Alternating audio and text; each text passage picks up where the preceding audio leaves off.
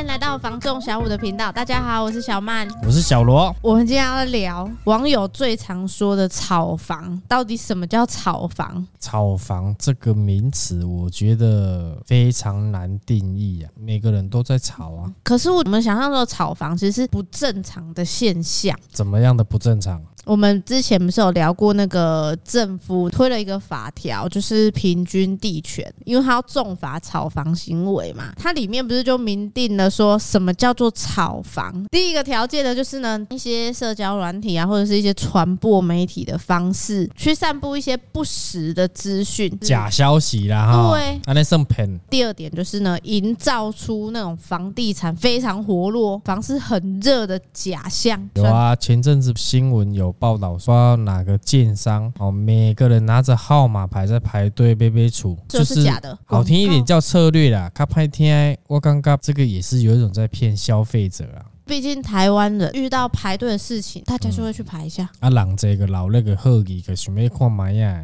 比如说他排下去，可能前面都是假的啊，你只有他一个人是要买的而已。或者说进去是不是有什么小礼物啊？啊，对，被哄骗，这位哄骗啊。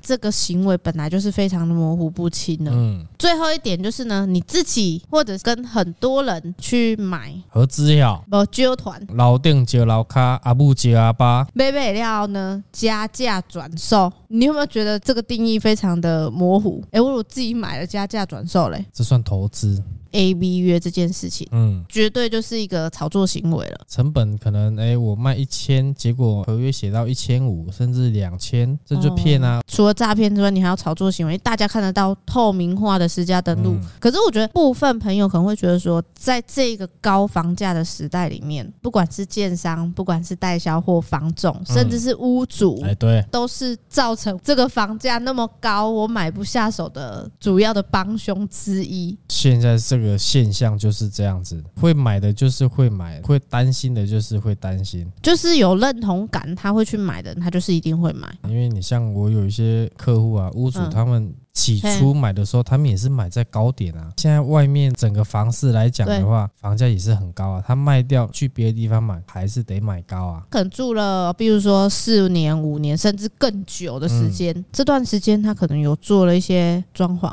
整理，这是对隐形的成本对啊啊，都会是影响到他想要卖多少，就是羊毛出在哦，羊皮嘛，羊皮啊，羊毛，羊毛啊，羊毛是吧？羊皮对是谁发明 的、啊？皮是泡咪发明的。是他发明的、啊对对对羊毛出在羊身上，那他这样子算不算炒房？有些人会觉得说是投资客在炒房。举个例子来讲，假如啦，两个人都买一千万，过了一年要卖，比如说 A 他有住，B 他没有住，可是他们两个都要卖一千五，有些人就会觉得说，哦，没有住的人，那你可能就是投资客，会下意识的认为那个可能是一个投资行为。另外一个方向来讲，就是比如说呃一个人他买了一年，一嗯，个人买了十年，可是他们有都有住的情况之下，可是呢，十年前买那个人，他可能呢买价比较低。假设他之前买可能五百万，可是现在行情是一千五，所以呢，他决定他要卖一千五。但是住了一年的这个人，他可能买了一千万，他也想要卖一千五。这时候呢，一般人可能第一个想法就是呢，这个一年的他会不会是投资行为？很多人他可能判断的方式就是从说，哎、你有没有住啊？或者是你持有的长短，会觉得说，哎、没有住、啊，然后你又很快又想要卖掉，哎、你这样子应该是算一个投资哦。可是事实上，我觉得不一定是这样。这自由新政让我多不多干你什么事啊？你认定它是投资，然后呢就不买了吗？我的房子你如果有喜欢，要么就买，而且重点是我跟你讲，卖房的理由啊，真的是百百种。就是我可能买了一年，突然之间后悔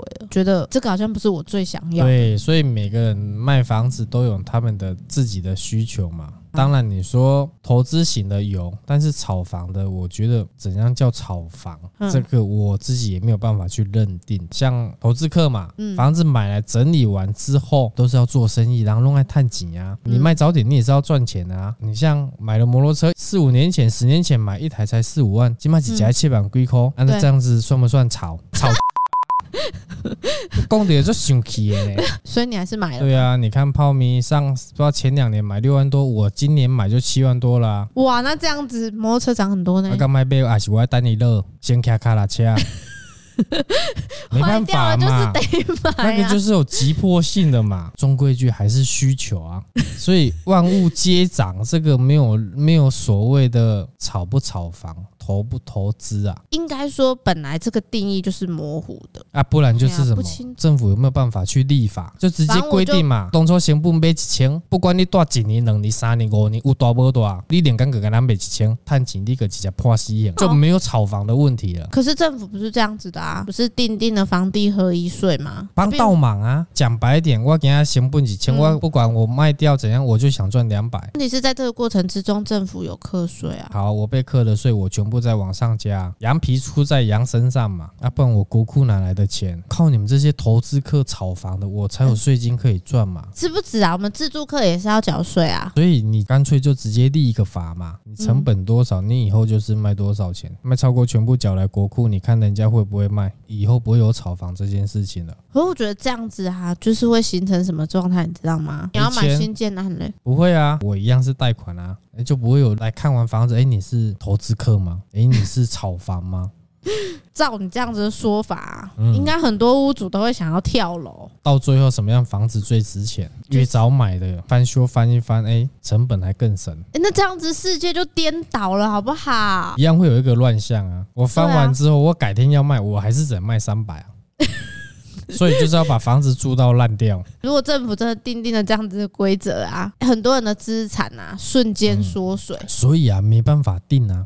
应该是说，我我觉得这样子的现象没有一个平衡点啊，还是终归于有需求的人，符合预算里面的还是要买。所以房价为什么它会涨？当然一部分原因可能是通膨、啊。我原本一千块能买的东西，到现在我可能要花一千二才买得到。连新建案它的价位都会不断的去调整，这个就是通膨产生的一个推升效应啊。今天屋主也一样啊，他当初买可能是二十万，今天要换房子了，就他出来看到外面新建案的行情七十万，然后我的邻居可能卖了五十万，嗯那他的想法是什么？可能想说挂六十万好了。嗯，这个就是我们出来市场感受到的东西。对，我觉得人就是这样子，换个位置，换个脑袋。今天呢，在买方的立场上看，他就是卖的不合理啊，东抽价杯里咋办呢？呢，今麦被我六咋办呢？可是换成卖屋朋友的角色的时候，你可能看到市场是这样子的，我要换房子，我如果卖当初这个价钱，没北 key 啊。今天如果真的他成交了，就代表说他是认同这个市场的，呃，你看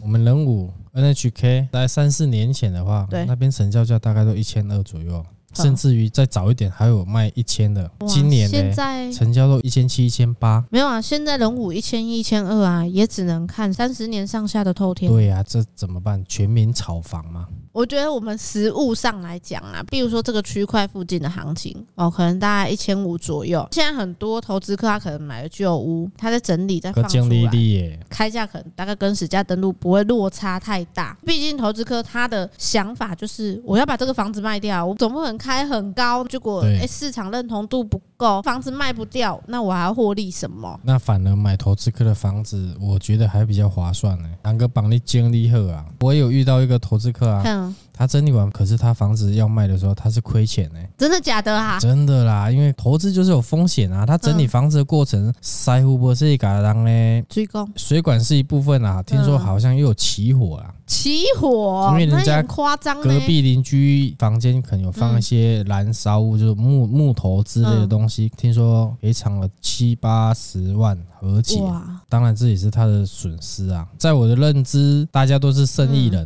那可惜别探钱，赚多赚少各凭本事啊。既然是投资，你当然会去评估说，哎、这个风险，甚至是说到后面卖的时候获利，我可不可以接受？对，因为投资客他最在意的就是，哎、我有没有获利？可是对屋主来讲，有时候这个不是钱的问题，嗯，更多的呢，可能是这个房子我住了那么久的时间，有一个难以割舍的东西，各种情感也有。然后另外一部分对自己的房子，它一定是有一个信心度的，这些可能都会影响到这个房子的成交或者是开价都有可能。你像啊，哎、我有一个客户二十年买的时候，看到实体拿出来的合约书，很坦白的说啊，我当初买这边哦，一瓶就二十，可是我帮他看了实价登录呢，现在那一栋一瓶成交二十四万左右，可是屋主他也没有要照着实价登录卖啊，嗯他想要卖二八吧？那这样屋主算不算炒作？我觉得更重要的是屋主愿意多少卖给你这件事情，对，毕竟房子是他的，他有一个决定权。不那个惜啊嘿，这个有关于我房子卖了，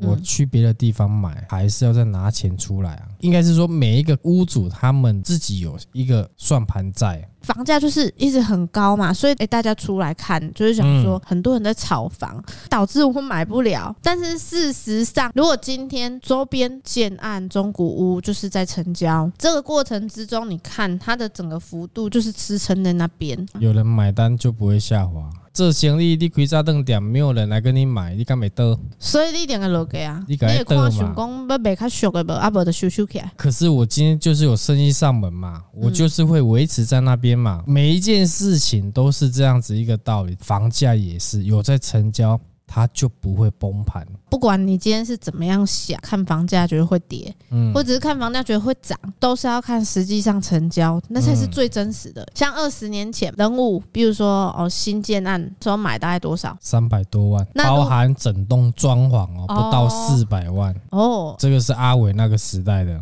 房价，等一下你把他的年龄铺露出来了吗？没有啊，我只是铺入哦房、房价，哦，哎、没有铺入他年龄，嗯，哎好，那就他好，快五十了嘛，这么直接就讲出来了。嗯，好，假设你在媒体中，你可能看到说不要买啊，这不值这个价位啦。你听了，好，嗯到十年前人武的房价，新的大概多少？十年前的话大概一千出，所以你看当初听的那个炒房，你就不买了，过了十年它就变一千多万了。对啊，怎么不换个换个想法？哎、大家都在炒房啊，不是嗯以我今妈被人拿差点我啊，我 表啊，不会有人这样想啊，就是先买再讲啊，嗯，对不对？你没有卖也不亏，你你没有买你就是损失啊，所以你看哦，十年前再不买，到现在变多错少？赛啊！